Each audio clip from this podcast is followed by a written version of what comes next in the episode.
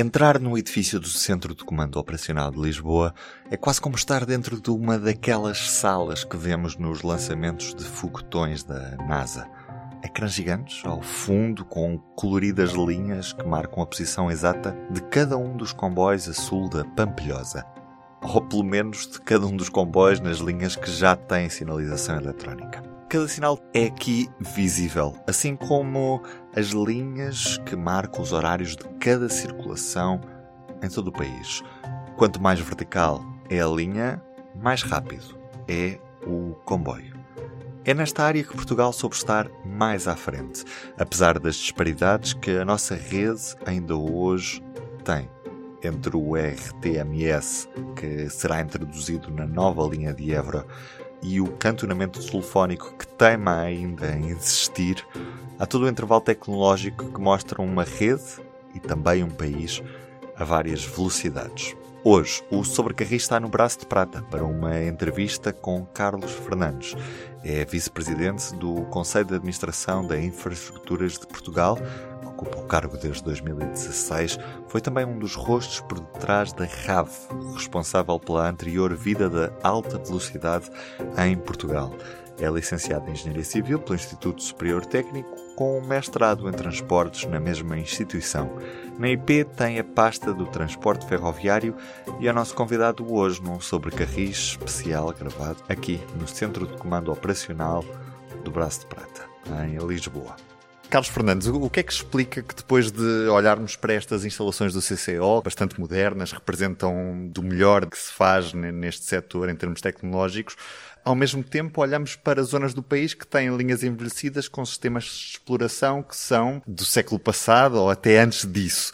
Como é que um sistema tão tecnológico pode coexistir com um sistema que está completamente ultrapassado e porquê é que em 2023 ainda não conseguimos resolver esta dualidade na nossa rede? o estar ultrapassado tecnologicamente pode efetivamente haver tecnologias mais avançadas. Agora, há uma coisa que temos que garantir sempre.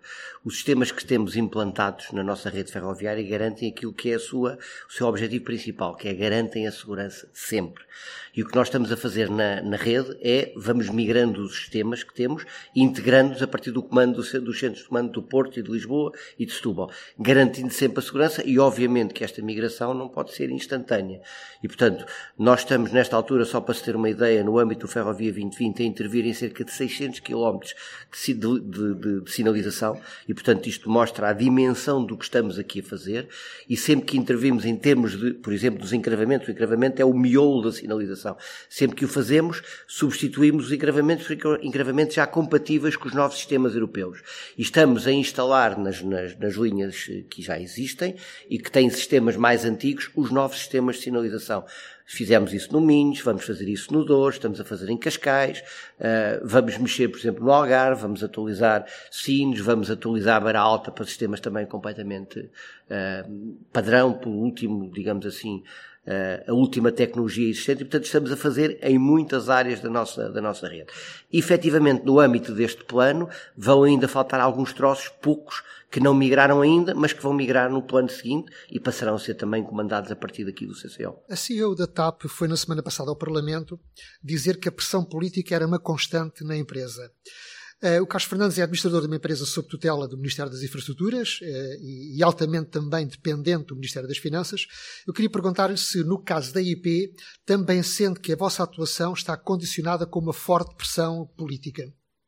Não, nós somos acompanhados pelo, pelo Estado, pelo Governo, pelas nossas tutelas técnica e financeira, mas numa posição de, de acionista e, portanto, de acompanhamento dos projetos é o Estado e é o Governo que decide quais são os planos, obviamente, e estamos agora a discutir o Plano Ferroviário Nacional e, portanto, está em discussão pública. Quando ele estiver aprovado, irá ser comunicado à Infraestruturas de Portugal.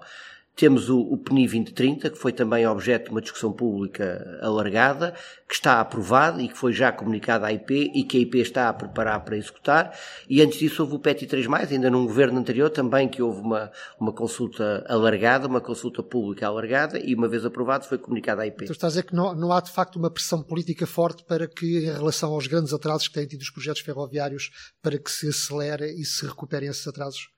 Não, relativamente aos, aos, grandes atrasos, e depois nós podemos fazer isso, eu acho que e podendo parecer estranho aquilo que eu vou dizer, não acho que estejamos muito atrasados. Acho que fomos uh, imprudentes quando comunicámos um cronograma em 2016. E comunicámos um, um cronograma totalmente ajustado e totalmente otimista, fruto daquilo que era, uh, digamos aqui, alguma inexperiência de mercado que, que, se viveu durante os anos anteriores e podemos ir mais à frente a este tema. E, portanto, face a esse calendário, estamos efetivamente totalmente desajustados, totalmente atrasados. Face ao tempo que as obras e os projetos estão a demorar, não estamos desajustados daquilo que é a prática normal e a prática internacional. Agora, efetivamente, foi uh, alguma cometemos uma, uma imprudência grande ao comunicar um calendário que efetivamente não estava Isso foi uma imprudência técnica ou uma imprudência política? Importância técnica, reparem, e podemos ir por aí, eh, só para termos a perspectiva e o enquadramento. Portanto, o PETI 3+, e o Ferrovia 2020 que estamos a executar, no fundo é fundado no PETI 3+, o PETI 3+, teve efetivamente uma longa discussão pública, desde 2013 a 2015, e ele é efetivamente aprovado em agosto de 2015. Nessa altura houve eleições, o governo mudou, e portanto eh, o novo governo começa aí por outubro, novembro, o Orçamento de Estado também sai relativamente atrasado e o novo governo, uh, o, o PETI 3 na área ferroviária foi renominado Ferrovia 2020, mas manteve-se praticamente inalterado e nem outra coisa poderia acontecer, porque se tivesse alterado esse programa nós não teríamos condições de executá-lo, executar com os fundos comunitários. E efetivamente, na altura, o governo da altura pediu à IP que se comprometesse com um calendário de execução desse programa Ferrovia 2020. E a IP, efetivamente, desenvolveu um calendário e não, foi, não houve propriamente, daquilo que eu sei, eu não estava na IP, mas daquilo que sei, não houve uma pressão para ser este ou aquele calendário. Foi a IP que efetivamente avaliou, analisou e propôs um calendário. E era um calendário, como eu já disse, totalmente desajustado. Nós temos prazos de execução e podemos ver mais à frente aquilo que nós propusemos relativamente, por exemplo, à linha do Douro, que estávamos em 2016 e dizíamos que em 2019 tínhamos a obra pronta. Isso é impossível em qualquer lado do mundo.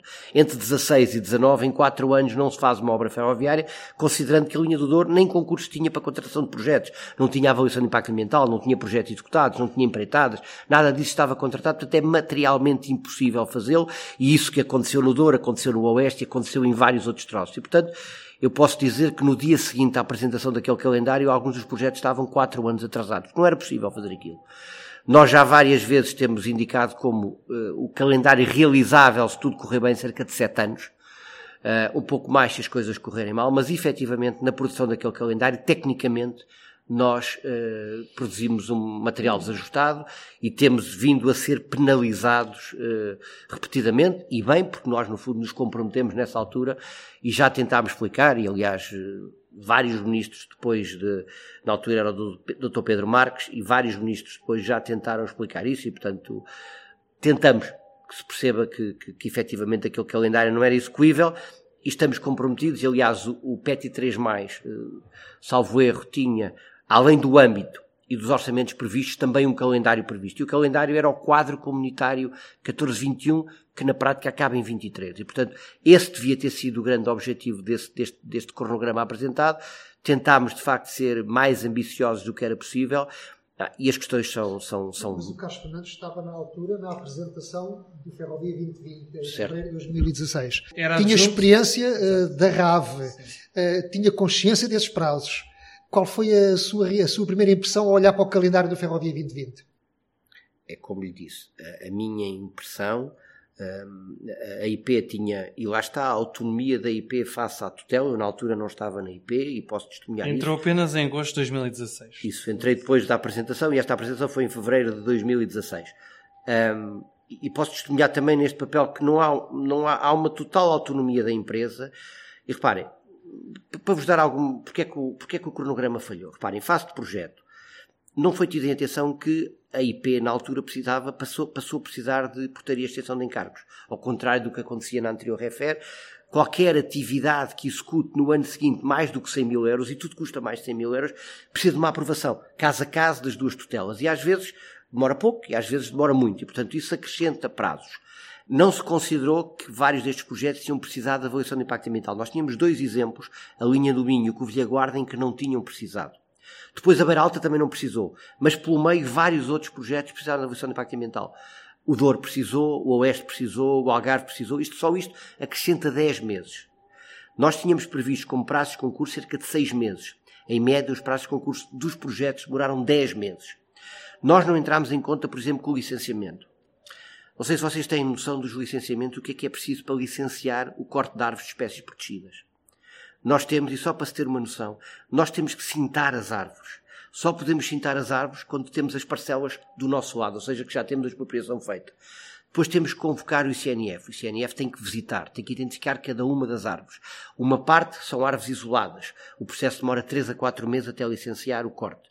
Outra são povoamentos. Nesses casos, nós temos que contratar um projeto de reflorestação noutro sítio, acordar com outro local para fazer, submeter o projeto ao ICNF. Esse projeto tem que ser aprovado. Tem que ser levado a despacho de dois ministros Infraestruturas Ambiente. Uma vez publicado em Diário da República esse despacho, o processo volta ao ICNF e só então é emitida a licença para cortar. Houve casos em que demorámos, apesar da excelente colaboração do ICNF, mais de um ano para conseguir cortar as árvores. Mas esses problemas existiam naquela década em que o país construiu centenas de quilómetros de autoestradas? Não. Este processo era este, repara, quando construiu centenas de projetos, fez sobre modelos de PPP os processos de licenciamento eventualmente eram muito mais simples do que, do que estamos aqui, do que estamos a acontecer. E, por exemplo, esta questão dos plurianuais e tudo isso, essas autorizações não existiam. E, portanto, quando se contrata uma parceria público-privada, normalmente o processo é mais longo, mas depois existe, de facto, uma, uma execução mais rápida do processo. Mas nós tivemos estes, estas questões todas que não estavam efetivamente na gênese daquele, daquele processo. E depois tivemos uh, vários outros problemas, obviamente também tiveram a ver connosco. Reparem, para vocês terem uma ideia, entre 97 e o início da crise, até 2010, 2011, nós executávamos de investimento por ano, em média, 350 milhões de euros. No período da crise, nós executámos em média 44 milhões por ano. Não executámos nada. Portanto, durante 10 anos, mais de 10 anos, nós não encomendámos um projeto fora. Ou seja, o mercado praticamente secou em termos de capacidade de projeto. E depois secou em termos de obra. E nós não fomos capazes de antecipar nessa altura, porque o mercado não estava a reagir também, o que é que iria acontecer. o processo de revisão de projetos foi kafkiano. As empresas, nós identificávamos exaustivamente todos os problemas com os projetos. Muitas vezes as empresas entregavam-nos os projetos revistos rigorosamente na mesma como tinham recebido, sem ter revisto, não tinham gente para o rever. Houve alturas em que havia duas equipas a fazer catenária em Portugal. Não havia mais ninguém a fazer catenária. E esse projeto catenária. E esses a que trabalhavam para todos os projetistas. Imaginem o que é que dá em termos de congestionamento.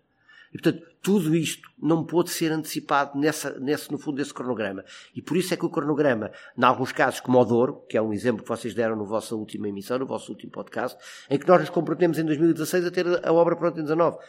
É materialmente impossível. É impossível contratar projetos, é impossível fazer projetos, avaliação de impacto ambiental, empreitadas, licenciamentos, expropriações, obra e em quatro anos ser tudo pronto. Portanto, foi manifestamente desajustado aquilo que fizemos. Carlos Fernandes foi adjunto do Ministro do Planeamento e das Infraestruturas, Pedro Marques, em dezembro de 2015 e agosto de 2016, antes de entrar na IP.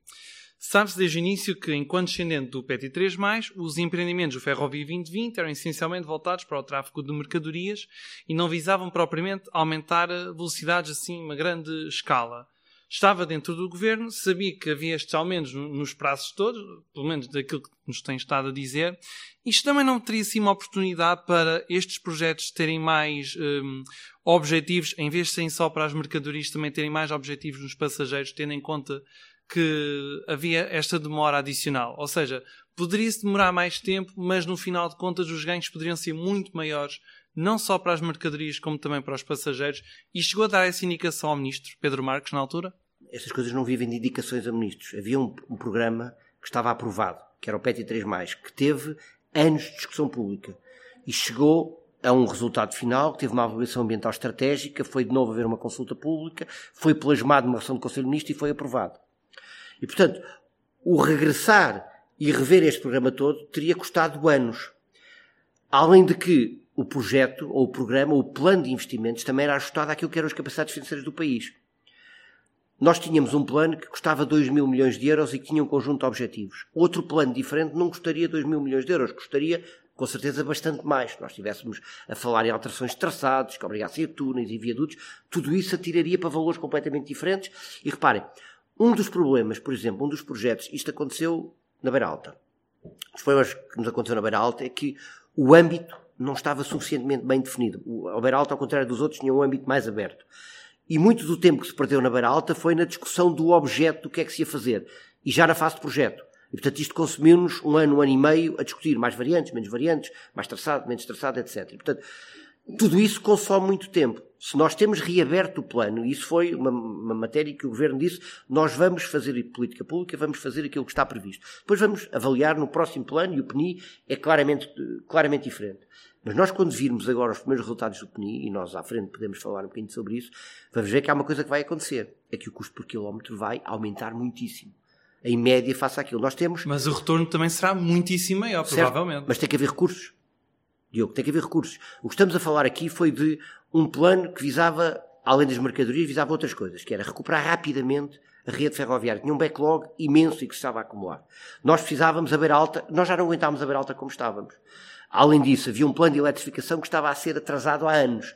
O Douro, o Algarve, o Oeste, o Minho, estava há anos para ser eletrificado. Se nós fôssemos reabrir tudo, tudo isso não seria feito neste quadro comunitário e íamos perder mil milhões de fundos comunitários. Agora, vamos refletir outra vez, vamos reabrir. E o problema destes ciclos de investimento muito grandes é que as opções tomam-se no arranque do ciclo. O Minho, por exemplo, o Minho e a Beira, e a Beira Baixa eram dos poucos projetos que já estavam feitos. Eles foram discutidos com como é que um projeto se faz na casa? Primeiro tudo, para se perceber. Nós, antes de arrancar com um projeto, vamos definir o âmbito. Como é que definimos o âmbito? Consultamos todas as áreas internas à empresa, desde o património para ver as estações, desde o asset management para ver as necessidades de infraestrutura, tudo. Avaliamos com os operadores o que é que os operadores necessitam em termos de, de investimento. Avaliamos com os municípios quais são as soluções de supressão das passagens de nível. E isso fecha-se para o Oeste, em que o projeto Salveiro foi lançado em 2014, fechou-se em 2013, 2012, 2014. E é com esse âmbito que nós contratamos o projeto. E é isso que vai à rua. E depois arranca o projeto, faz o projeto, faz sempre. Se a meio deste ciclo há alterações em termos do processo, ou seja, um caso que foi muito falado das plataformas do Minho, de repente, porque o modelo de exploração da CP muda, e muda, e faz todo o sentido mudar, de repente há uma informação já a meio da obra a dizer Agora precisaríamos de plataformas um pouco superiores, um pouco maiores, um pouco mais tensas. Nós já não conseguimos introduzir isso em termos do processo. Portanto, tem que haver um novo ciclo de investimento, pode ser obviamente mais curto, porque estender as plataformas é muito mais simples do que fazer uma obra de modernização. Só não conseguimos é no meio de uma obra pública chegar lá e dizer, olha, agora onde era 60 metros passa. Não, não conseguimos, isso não, não funciona. Por isso é que nós, no início de um processo, recolhemos toda a informação de todos os stakeholders para materializar em termos de projeto. E depois executamos o projeto e depois executamos a obra. Mas sabemos que a tutela financeira não é ágil e esta necessidade de termos sempre duas assinaturas para qualquer ato de gestão torna sempre as coisas muito mais complicadas.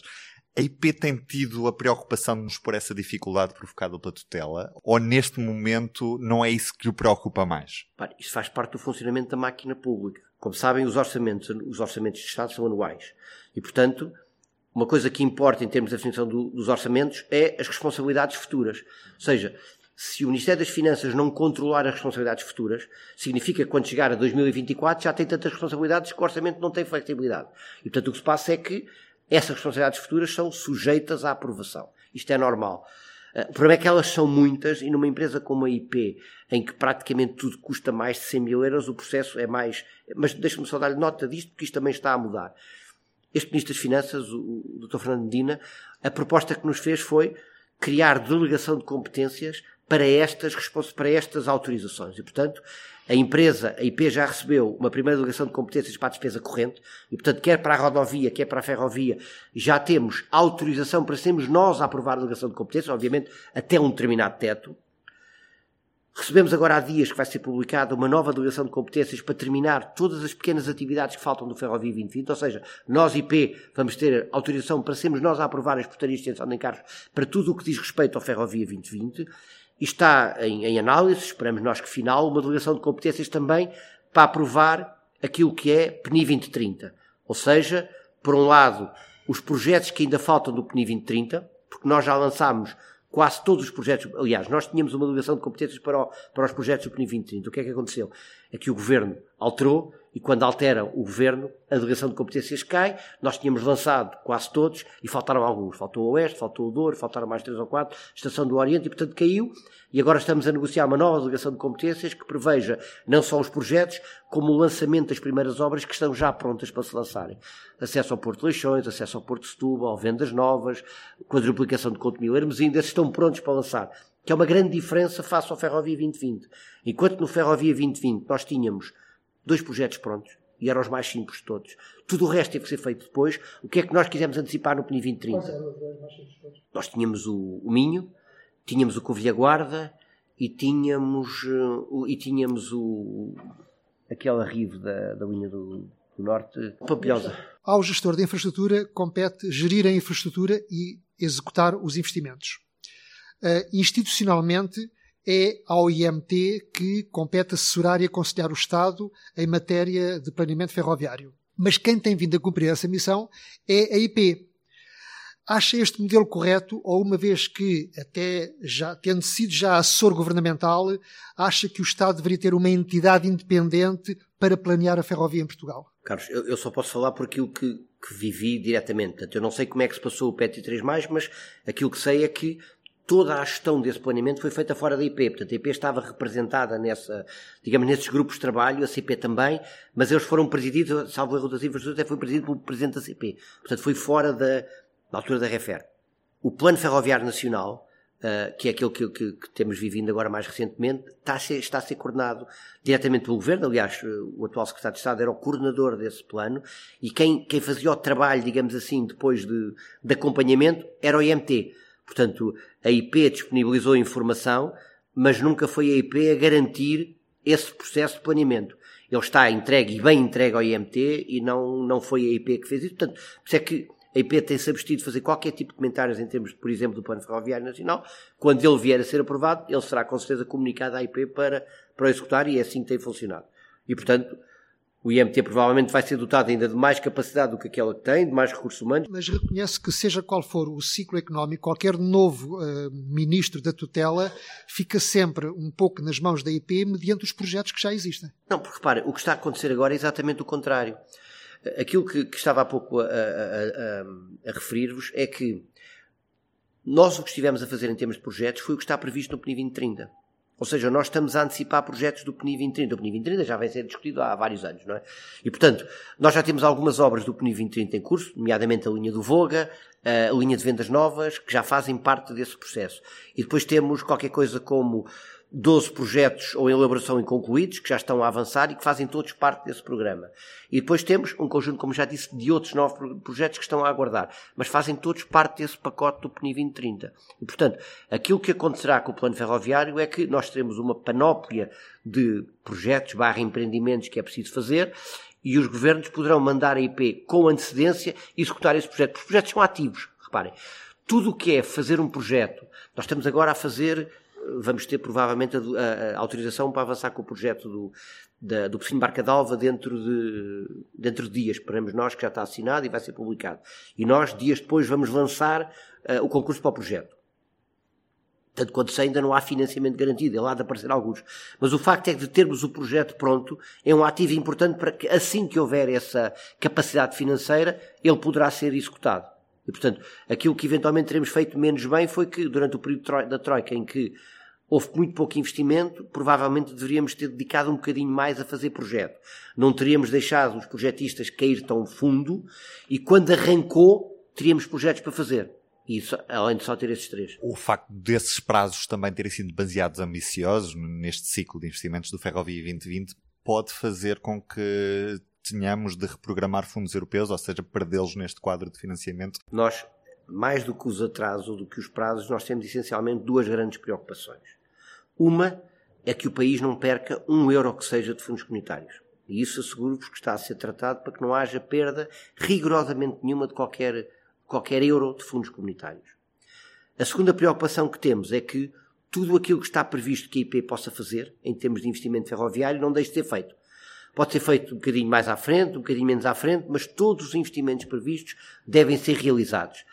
Depois é uma questão de gestão de fundos entre projetos diferentes, entre áreas. Eh, eh, se, por exemplo, é possível comprar um material circulante agora, posso antecipar esses fundos e depois gastar na infraestrutura a seguir. Essa gestão está a ser feita. Por exemplo, o CEF, ao contrário dos, dos fundos nacionais, o CEF é para toda a Europa. E face ao que aconteceu em toda a Europa, primeiro com o Covid e depois com, a, com a guerra na Ucrânia, e, com, e a guerra da Ucrânia tem impactos fortíssimos na área ferroviária, porque tem muito a ver com o aço, com os AMVs, com o carril, com tudo isso, introduziu aqui problemas complicados a Comissão Europeia autorizou, pela primeira vez, pelo menos que a gente se recorde, em que os financiamentos do CEF se prolonguem para 2024. Portanto, tudo o que é CEF pode ser ainda executado em 24 em todos os países sem perda de fundos. Só para vos dar uma nota, por exemplo, a meio da crise de Covid, confidenciava uma das multinacionais de sinalização que trabalha cá, que Portugal era o único país onde estava a trabalhar. Portanto, eles tinham as suas obras paradas na Europa inteira e Portugal era o único sítio, obviamente com limitações, obviamente com atrasos, mas Portugal era o único sítio onde se continuava a trabalhar. E, portanto, os impactos que aconteceram em Portugal aconteceram igualmente nos outros países todos e não foi com certeza por causa de Portugal que a Europa mandou eh, prorrogar, deixar prorrogar o CEF durante um ano. Quais são as sinergias internas da IP resultantes da fusão da Refer uh, com as Estradas de Portugal nas áreas meramente operacionais e de planeamento e projeto? Repare, é um tema também que é um tema importante Dentro dos dois modelos, digamos assim, o modelo de integração vertical, aquilo que existe como maior vantagem, que é conhecida e que é sabida, é da coordenação. Da coordenação do planeamento, da contratação de investimentos, da circulação, da relação com o cliente, da partilha de informação. Portanto, as sinergias da integração vertical são essencialmente uh, na área da coordenação. E nós podemos assegurar a coordenação, e há muitos países que o fazem, não tendo as empresas juntas, mas temos empresas separadas. Aliás, as empresas estão juntas, estão, estão numa holding, também estão separadas. É? Do lado de, de, de, das vantagens desta ligação e da ligação do modelo multimodal, nós temos, por um lado, a médio prazo, a questão do financiamento. E o financiamento é importante. Nós temos, estamos sentados em cima, diga assim, de um valor de dinheiro futuro significativo associado às portagens, podem ser utilizados claramente para financiar o bolo, que é a ferrovia, e temos casos aqui até que pode, que pode funcionar rapidamente. Mas, por exemplo, em termos de sinergias, planeamento estratégico, desde as coisas pequenas às coisas grandes, por exemplo, uma, as supressões das passagens de nível, os terminais multimodais, tudo isso, estamos a, a trabalhá-los em conjunto e, de facto, têm sinergias importantes. A desagregação geográfica, nós somos entidades eh, refere e Estradas de Portugal com a mesma desagregação geográfica. No fundo, temos unidades que se juntaram ao longo do país todo, em muitos sítios, até na própria estação. Tínhamos a parte rodoviária, que agora está a integrar, na Guarda isso é uma realidade, a Aveiro vai ser, e muitos outros sítios estamos, estamos, estamos a tratar. Tudo o que é contratação de gestão projeto e obra é relativamente semelhante. Temos o processo de contratação é relativamente semelhante. A nossa engenharia tem muitos pontos comuns entre uma área e outra. Nós temos uma, uma, uma, um departamento de engenharia que é só ferroviário, catenária, sinalização, tudo isso. Temos um departamento que é só rodoviário, seja a pavimentação, tudo isso, mas depois tudo o resto, desde a drenagem, terraplanagens, obras de arte, túneis, etc. Tudo isso é comum. Portanto, há de facto uma, uma sinergia em termos de projeto, em termos de obra. Dá-vos um exemplo. Quem está a coordenar uh, as três obras da plataforma do Évora Elvas foi o responsável pela coordenação do túnel do Marão fez um trabalho absolutamente excepcional essa equipa no túnel do Marão e nós estamos, eh, porque a obra rodoviária é muito pouca, nós no fundo estamos a aproveitar recursos da parte rodoviária para fazer.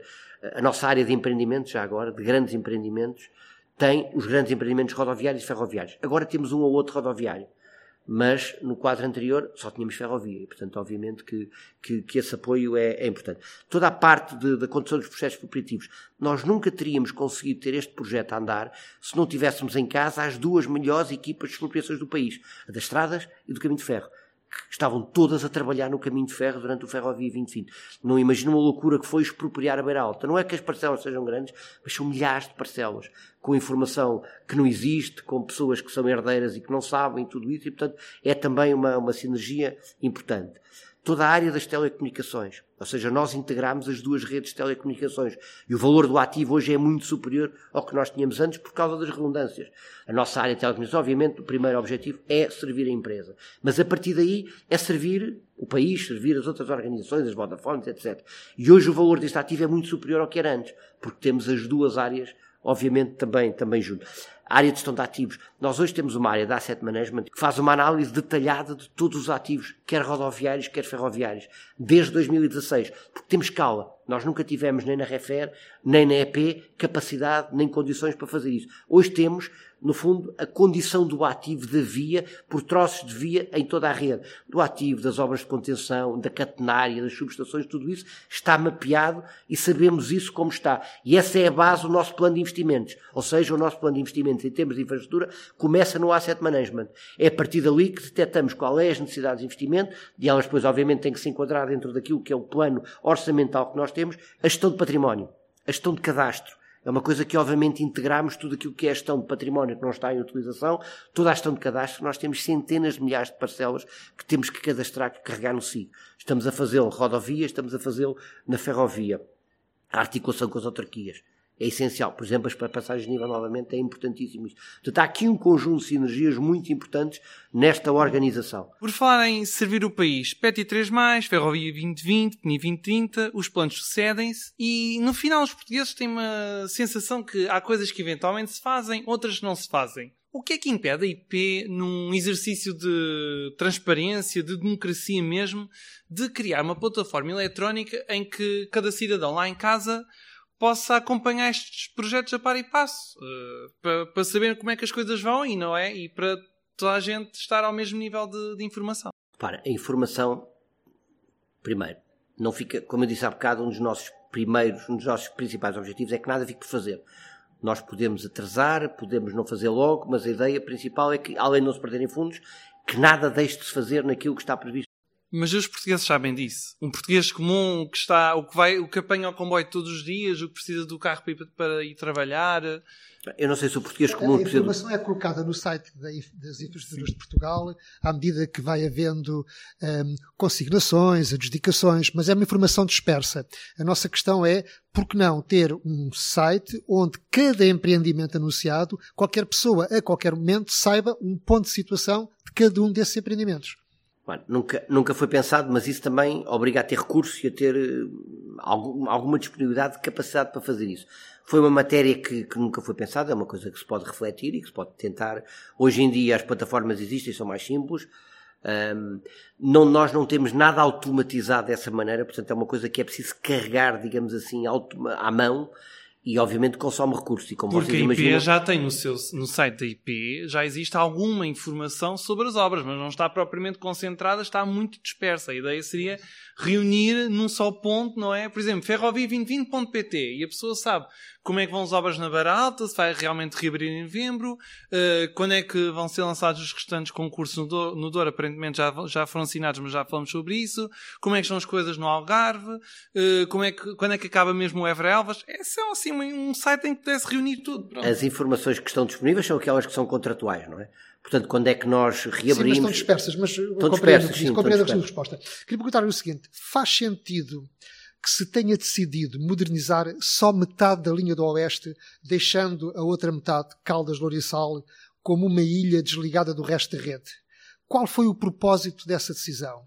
Quem é que ganha em que o Oeste não seja logo em sede Ferrovia 2020 e tenha que ser necessário esperar pelo PNI 2030? Quem é que ganha para que o Oeste não seja uma verdadeira alternativa à linha do, Norte? Acho que não, ninguém ganha e perdemos todos. Agora, é um bocadinho como a pergunta do Diego há pouco, porque é que nós não migramos já aos sistemas de sinalização todos? Porque temos que fazer isto aos poucos. Nós temos nesta altura no, em obra qualquer coisa como 1.300 milhões. E o mercado já não está a reagir a isto. Já não há meios para o país fazer isto tudo. Só para vos dar uma nota, já não existem equipas de catenária disponíveis em Portugal. Portanto, há equipas de catenária que já estão a vir da América do Sul para conseguir fazer os 500 km de catenária que nós estamos a fazer. E, portanto, Aqui o que aconteceu foi que, eu na altura, eu acho que isto já vem do PET 3, penso eu, mas também aí já não, não consigo se vem do PET 3, se já foi Ferrovia 2020. Aquilo que foi definido foi uma intervenção entre Melessas e Caldas e na segunda fase fazer Caldas, Louro e Sal. Agora, também vos digo que essa estimativa de investimento inicial que existia para o Oeste era qualquer coisa como 70 e poucos milhões de euros no arranque do, do PT3+, e o investimento no Oeste, para fazer rigorosamente o que lá está, são 150 milhões de euros. E, portanto, o país também tem os recursos financeiros que tem. Nós, salvo erro, temos 40 milhões de euros de fundos comunitários para essa obra, porque a parte de Lisboa já não é financiada. Agora, se calhar o troço seguinte vai ter sorte, porque aquilo que vamos, aquilo que é o objetivo e, digamos, eh, com que se vai fazer o projeto do, do Caldas Louriçal já é bastante mais ambicioso do que foi no Molessas eh, Caldas. Quão ambicioso? Nós fizemos vários exercícios em termos de, de, do, que é que se, do que é que fazia sentido em termos de aumento da velocidade. Uh, e nós vamos, a proposta foi fazer um padrão mínimo, não quer dizer que haja troços acima disso, fazer um padrão mínimo a 160 km por hora. Acima disso, nós teríamos que abandonar praticamente uma, uma grande parte da linha, teríamos que sair dos troços onde, onde passamos atualmente e, portanto, achou-se que era demasiado. Não quer dizer que não haja troços que vão acima de 160, mas como padrão mínimo é os 160. Ainda sobre o Oeste, já agora, como é que o, o gestor de infraestrutura vê perante uh, uma decisão governamental de construir de raiz um centro hospitalar no Oeste, que está neste momento em processo de decisão, um grande centro hospitalar, um, como é que a IP vê um, a eventualidade de esse grande polo gerador de tráfego ficar situado junto à linha férrea, ou seja, junto dos vossos clientes? Para, Carlos, eu acho que há, há com certeza, e é uma matéria obviamente que, que não domino, há de haver vários parâmetros, vários drivers para escolher a localização do hospital. Um deles há de ser a proximidade aos centros de transporte, às estações. E sobre esse aspecto, não tenho dúvidas que deve ficar junto. Imagino que haja outros inputs, outros drivers, outras variáveis de decisão que não são esta. Agora, quanto a esta, é óbvio que verificar junto a. Aliás, já tivemos inclusive reuniões com autarcas para discutir isso e para discutir isso que surgiu no âmbito de outras conversas e obviamente faz todo o sentido ficar junto à linha do Oeste, até pelo investimento que estamos a fazer na, na linha do Oeste e tudo aquilo que depois vamos fazer com alta velocidade e tudo isso. Mudando do oeste para o Voga, o governo decidiu que esta linha, a linha do Voga, era para ser integralmente modernizada para poder aumentar as velocidades e servir melhor os passageiros daquela região. Só que, observando o terreno, o que parece é que está a ser feita uma modernização assim um pouco low cost, ou seja, aparentemente as atuais travessas de madeira estão a ser substituídas por outras travessas de madeira. Pode clarificar o porquê desta opção? Ou seja, não pode parecer que é uma obra para poucos anos nós temos que ver os dois lados da, da equação. Nós temos um trabalho de modernização da linha do Voga e temos um orçamento que foi dado à IP para executar essa modernização da linha do Voga. E o orçamento que foi dado à linha do, ao, ao IP são 100 milhões de euros. Esses 100 milhões de euros compreendem a automatização de todas as passagens de nível, compreende a renovação de via integral em todo, em todo o percurso da, da, da linha do Voga, inclusive o troço central, que o Governo decidiu que devia ser reaberto ao tráfego comercial, e a eletrificação, provavelmente não a 25 mil, mas a 750. Portanto, estas três intervenções já ultrapassam os 100 milhões de euros. Temos também uma intervenção que é importante, que é levar a linha do, do, do Voga de novo até à estação de Espinho, até à estação da linha do Norte de Espinho. Vamos prolongá-la, provavelmente uh, desenvolver um apiadeiro junto à parte da, da feira e, portanto, ter aí um acesso direto para quem vem para a feira. Agora, tudo aquilo que é alterações de traçado da linha do Voga, atira para valores de investimento de outro tipo, de outra escala. E a opção das travessas? Para, a opção das travessas. As travessas de madeira também são, são duráveis. Têm mas, mas madeira... muito menos que umas travessas de betão, provavelmente. Não, particularmente. E aqui, nós não temos nenhum modelo homologado de travessas de betão para aquela bitola. E, portanto, o processo demoraria bastante tempo. Mas quando diz que iria atirar para valores uh, muito superiores, uh, isso teria a ver com, com quê? Os 100 milhões que estão previstos no PNI 2030 para a linha do Voga não permite qualquer alteração de traçado? É apenas mexer no que existe e fazer uma RIV?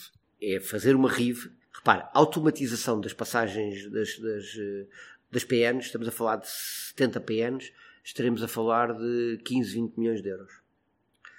Uh, a renovação de via, estaremos a falar de seguramente qualquer coisa como 20 a 30 milhões de euros. E depois temos a eletrificação daqueles 70 quilómetros a 750, que é uma coisa que nós dominamos pouco, que é uma, uma, solução mais de metro, mas que a avaliação com a CP foi que é a solução mais interessante para aquela linha, precisará de múltiplas subestações, a 750, e terá custos na ordem das 50 a 60 milhões de euros. Agora, qualquer alteração de traçado, para, o, o que limita a velocidade na linha do Voga são as curvas sucessivas. Qualquer intervenção, não vale a pena intervir nesta curva porque logo assim reduzimos e logo assim reduzimos. É uma intervenção, e nós estudámos um bocadinho isto quando foi a questão de mudar para a Vitória Ibérica. E a conclusão a que se chegou, sem nunca ter avançado demasiado, é que é outra linha. Ou seja, a linha deixa de passar naqueles sítios. Para, passar, para ter outro traçado, tem que passar noutros sítios. Porque ela não consegue, no fundo, ajustar-se com aquele traçado. Mais a norte surgiu a ideia de classificar a linha do Douro como património da, da humanidade pela, pela Unesco. A IP apoia essa eventual candidatura da linha do Douro a património da humanidade? Claro que sim. A IP tem como missão executar aquilo que é o investimento que está previsto em planos. Fomos muitas vezes questionados sobre o Porcinho Barca d'Alva, porque não fazê-lo. O Porcinho Barca d'Alva, até há pouco tempo, nós não tínhamos nenhuma instrução para fazer e, portanto, não podemos fazê-lo. Recebemos a instrução para concretizar e avançar com o projeto. Estávamos a aguardar, tínhamos tudo preparado para isso, temos o processo preparado para lançar, a autorização, como já disse, deve estar a dias de sair e o projeto será lançado ainda este mês, o concurso para o projeto. E, portanto, nós apoiamos naquilo que é a nossa missão, que é desenvolver as infraestruturas para facilitar essa, esses outros processos. A, linha do Algarve, no cronograma do Ferrovia 2020, eh, era a última a ser terminada, se tudo tivesse acabado, acabava já mesmo até em 21. Porque é que o empreendimento do Ferrovia 2020, que era o mais fácil de realizar, porque já tinha sinalização eletrónica, bastava eletrificar, o traçado não é complicado, e tendo vantagens tão grandes para o operador, porque poderia libertar-se a sul do Tejo praticamente do material diesel, no entanto, porque esta opção por guardar este empreendimento para o fim do Ferrovia 2020? Nós não guardamos, nós não guardamos nada para o fim, repare. Este, e vou-lhe dizer de corte, não tenho aqui à minha frente os valores, mas salvo erro, nós fomos autorizados a lançar este projeto, o concurso de projeto, em 2017. Uh, ah, os dois troços, salvo erro, 16 e 17, salvo erro. Um, depois disso, o projeto foi se desenvolvendo. Um dos consórcios que estava a fazer aquele projeto tinha ganho também o Oeste, Setúbal, e aí nós tivemos que dar algumas prioridades e, portanto, quando houve atrasos, nós facilitámos o projeto do Oeste mais, mais cedo do que outros. Como é que explica que no Algarve aquele tronco muito sobrecarregado, que é o, o Faro Tunes, não tenha sido prevista a sua duplicação? E, segunda pergunta, sê-lo há em sede do PNI 2030? Repare, mais uma vez, nós não, não somos nós que definimos o plano de intervenções. Esse está definido e nós somos, nós recebemos esses planos. Portanto, não somos nós que definimos. E o, o âmbito da linha do Algarve, que está lá, aliás, a linha do Algarve até, ou do Pétio, antes do ferrovia, até teve a discutir se havia fundos não havia. O que está lá é muito claro. É eletrificação. Para, o Algarve estava tão, digamos assim, tão curto que nem passagens de nível tinha previsto na candidatura a fundos comunitários. Portanto, nós só estamos a suprimir duas passagens, duas, três passagens de nível nos dois troços. Tem, de facto, um orçamento muito curto para aquilo que existe e um âmbito muito curto.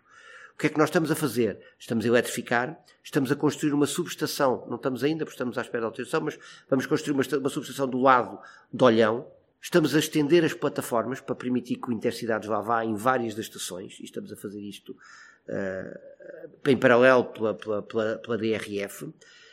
Estamos a rever a sinalização e o convelo nos dois troços, sendo do lado Tunos Lagos a sinalização era uma sinalização muito simplista. Na altura houve um, um acidente e decidiu-se avançar com uma sinalização e ela de facto foi, foi muito simples e tinha de facto algumas reduções de velocidade porque só tinha sinais num sentido e portanto foi uma matéria que não ficou prevista, mas a CP também não tinha serviços que não parassem, portanto não era muito impacto.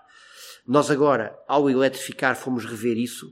A questão é que o custo de intervir naquela sinalização para adotar das funcionalidades que nós queríamos era de tal forma oneroso que nós desistimos e vamos lançar um concurso público. Estamos à espera agora para lançar um concurso público para introduzir uma sinalização nova. Não vale a pena investir 6, 7 milhões de euros numa sinalização que está praticamente obsoleta. E, portanto, vamos for uma sinalização de raiz, já compatível com o ETCS e estamos só à espera para fazer esse concurso. Portanto, sinalização do lado Tunes Faro nova, eletrificação, Faro Vila Real de Santo António também, eletrificação. Então, mas acaba de me dizer que nas próximas décadas vamos continuar com aquele congestionamento entre Tunes e Faro, que é o tronco principal da linha do Algarve. Repare, nós até hoje, e isso pode ser desencadeado por pedidos de capacidade que não sejam. Uh, que nós não possamos responder.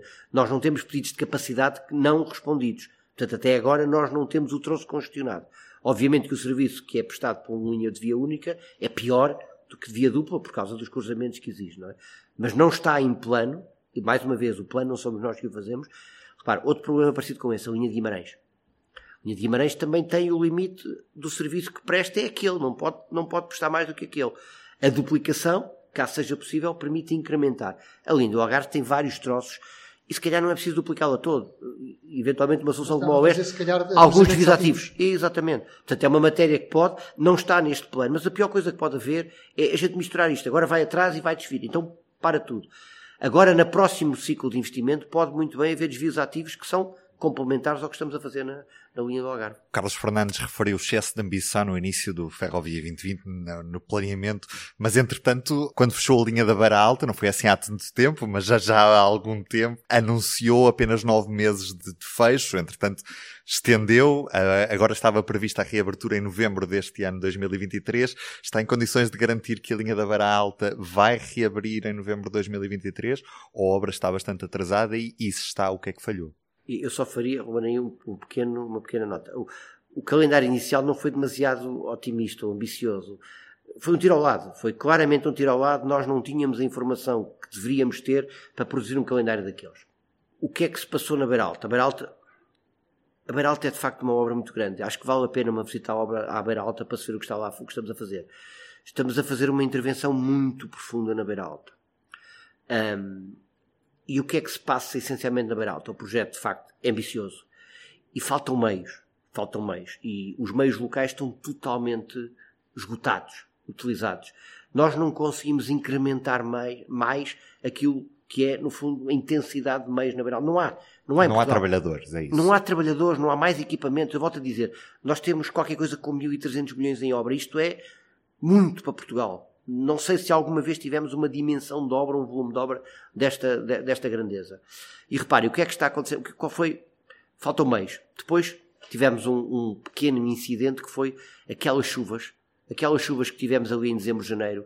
Nós tínhamos a, a via toda desmontada.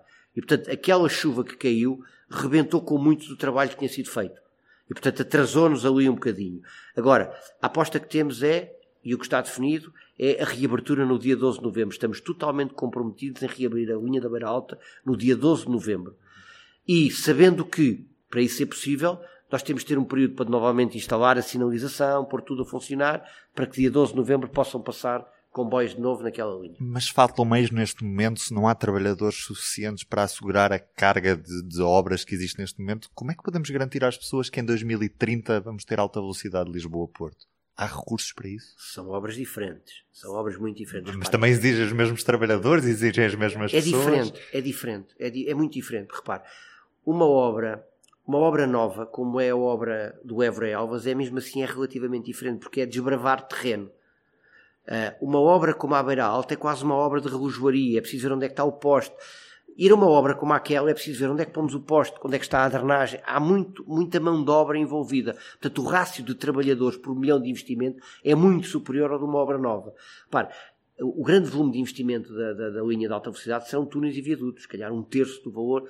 E túneis e viadutos, mesmo assim, é uma coisa que se faz quase de forma automática, com muito menos recursos. Na relojoaria, em que ponto está o processo de compensação aos operadores pelo encerramento da beira alta? O processo dos operadores está, está fechado, repare. Fechado houve, em que ponto? Houve um operador da nossa parte. Houve um operador que foi, digamos assim, mais eh, preocupado em, de facto, despachar o processo. O de mercadorias ou de passageiros? A CP está fechada há muito tempo. Porque a CP é relativamente padrão, tradicional fazer isto, não há nenhuma novidade. É um, um protocolo, faz-se os autocarros, nós pagamos, não há problema nenhum. Com os operadores de mercadorias nós fizemos uma coisa completamente nova. Foi para que quando a linha da Beira Alta abrisse, mantivéssemos o tráfego, nós o que lhes propusemos foi um modelo em que, para o cliente final, seja neutro, a linha da beira alta está fechada.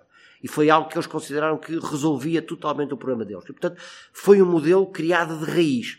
E, portanto, negociámos um protocolo primeiro com a Tacargo, chegámos a acordo de forma relativamente rápida, submetemos ao, ao AMT, a AMT avaliou do ponto de vista regulatório, do ponto de vista uh, jurídico, e deu-nos a aprovação a este protocolo. Portanto, o modelo, o princípio está aprovado, o protocolo está aprovado, está assinado, está submetido, está para pagamento.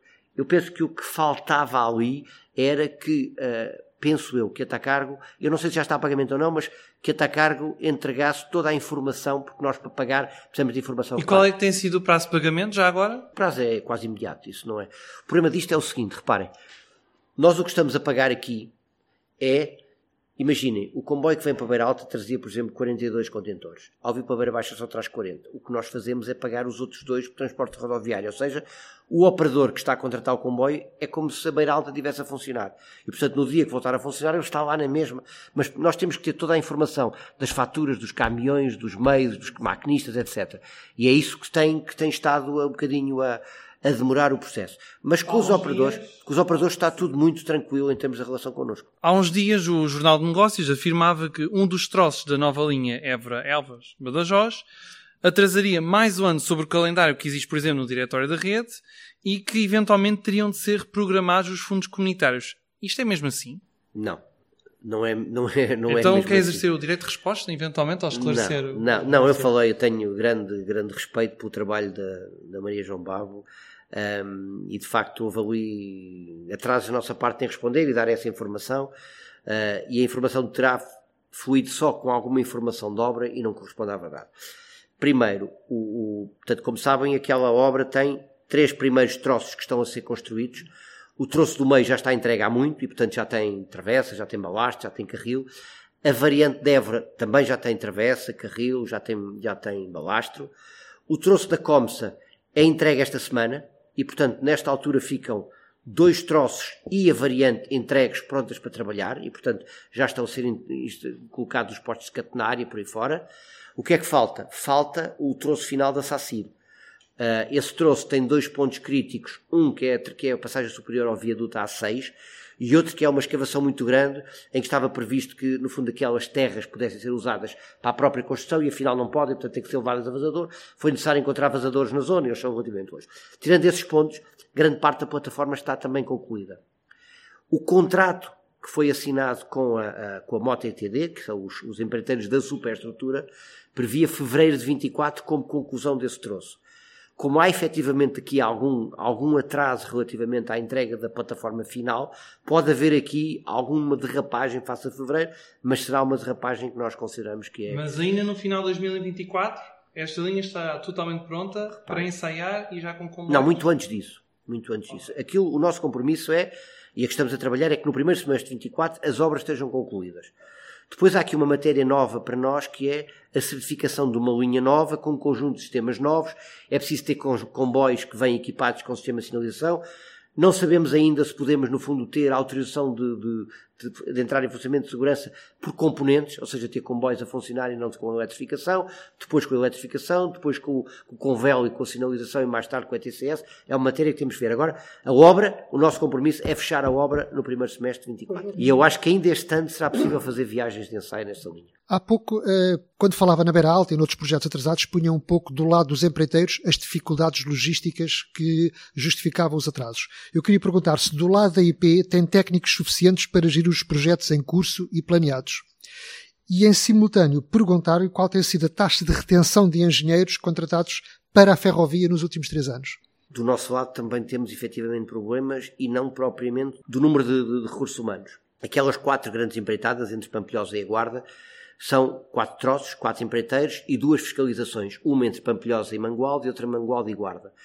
E devido a problemas de impugnação sucessivo, ainda não temos fiscalização entre Pampilhosa e Mangualde. Ou seja, a nossa equipa de gestão de empreitadas, de obra, de, de, dos empreendimentos, está a fazer o trabalho de gestor de dono de obra e de fiscalização com uma equipa de fiscalização muito reduzida. Portanto, estão praticamente a trabalhar dia e noite para conseguir responder àquilo.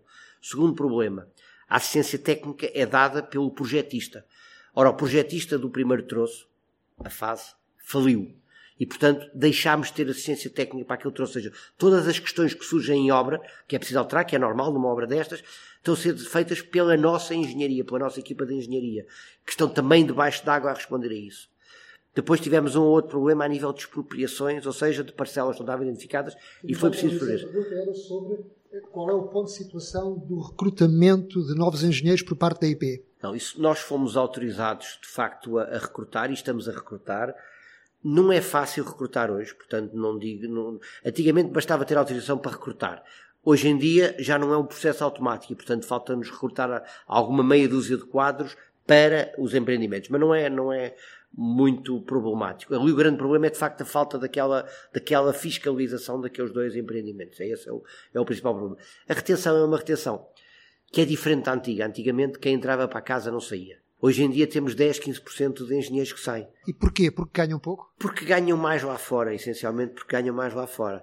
E, portanto, mas isso acontece com, com as empresas, mesmo as multinacionais que trabalham connosco na área de sinalização, têm tido dificuldade, estou a falar da Siemens, estou a falar da Talos, têm tido dificuldade na retenção de técnicos. Se eles têm, quem somos nós, não é? Há pouco falou no Ferrovia 2020 um pouco como um tiro ao lado, naquele primeiro calendário que foi apresentado já em fevereiro de 2016. O que se passa com as outras obras do PNI 2030, porque PNI 2030 não é só o Lisboa-Porto e o Porto Vigo. Porque as obras do PNI 2030 que estavam programadas para 2025, já vimos todos que derrapam cerca de 5 a 6 anos. Sim, mas aquela no seu último artigo sobre a questão dos prazos e que, no fundo, coloca os 7 anos sobre o PNI 2030, é um exercício que se pode fazer também sobre o, o Ferrovia 2020, ou seja, colocar sete anos a partir do momento em que nós somos autorizados a lançar o projeto. E sobre isso é que eu dizia há pouco que não estamos muito atrasados.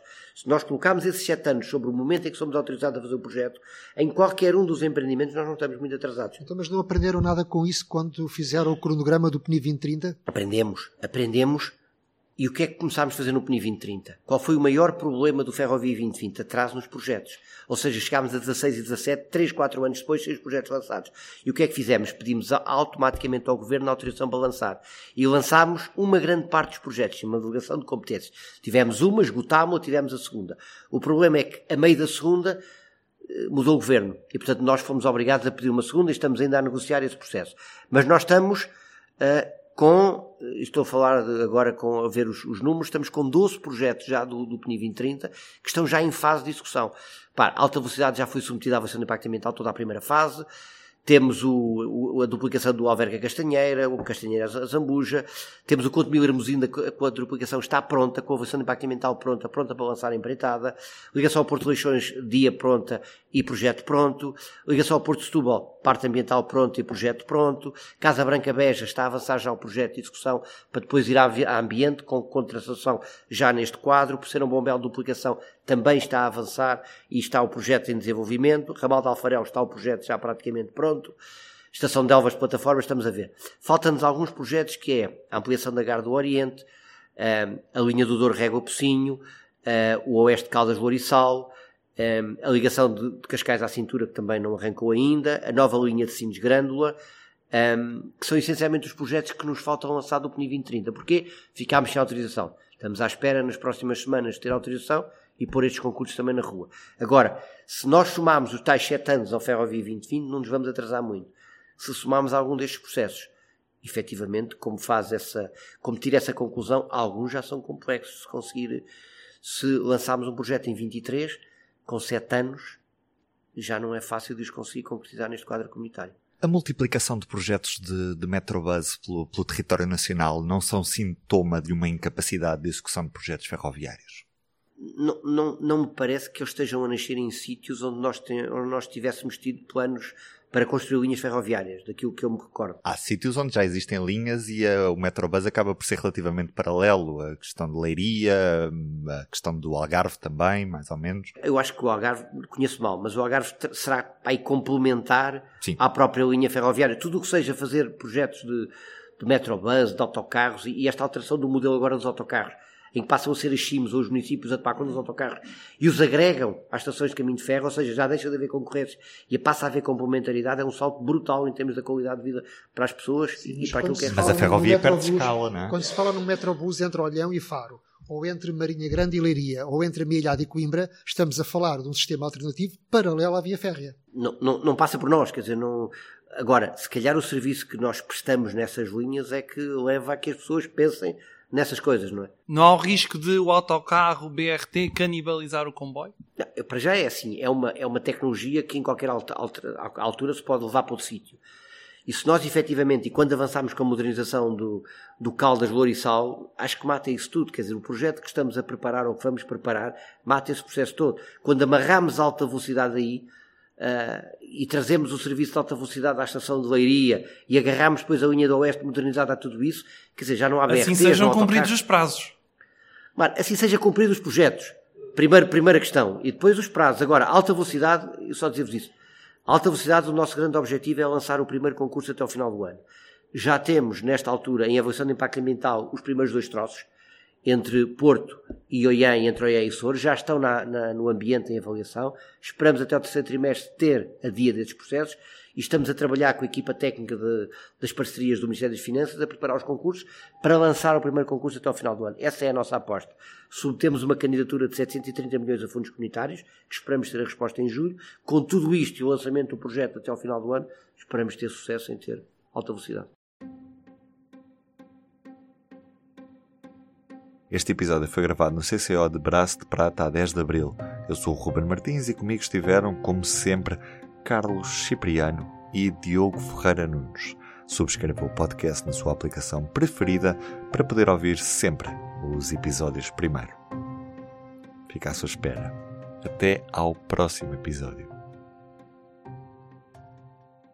O público fica no ouvido.